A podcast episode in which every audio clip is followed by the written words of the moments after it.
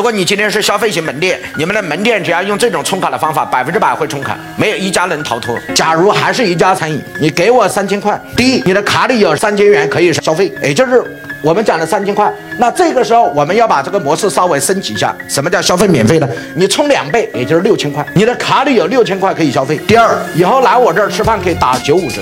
第三，您的积分可以来兑换我未来的什么所有的消费。第四，今天的三千块就免掉了，就是你今天来我这个餐厅吃饭，吃了多少钱的三千。那我说了，今天是我们店十周年店庆，你只要充两倍的价格，也就是六千块。第一，你卡里有六千；第二，以后来我这儿吃饭永远打九五折；第三，以后所有的消费都有积分；第四。为了交你这个朋友，今天的三千块免掉了，不要。来，我们的台下，我们给大家看一下，我们目前辅导一家非常牛逼的马来西亚的餐饮行业快速裂变，从两家店搞到四十几家店啊！给大家看一下，叫肥肥蟹，直接坐上了卡单和卡台上，客户吃完了自己去充卡，没有人行了，自己充卡，吃的多充的多，充的多免的多。这家店的消费方案非常简单，吃多少充卡的两倍，然后今天吃的就不用付钱了。比如说你今天吃两千块，卡里面充四千，以后这个卡里面有四千来消费，但是今天的两千块。不用付了，免单了，所以他们放心的吃，大胆的吃，吃的越多，充的越多，免的就越多。所以这叫消费免费充卡法。当然，这个消费免费充卡法有个核心的计算逻辑。什么叫计算逻辑啊？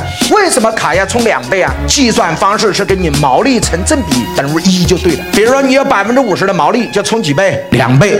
那如果你是百分之三十的毛利呢？充三倍。如果你是百分之七十五的毛利呢？充一点二五倍。所以根据你的倍数，你的毛利率来计算你充卡的方法，我已经帮你们的设计好了。无论怎么充，你们从前单就开始盈利，前单都有百分。之二十左右的毛利，还不到后单的延伸收入。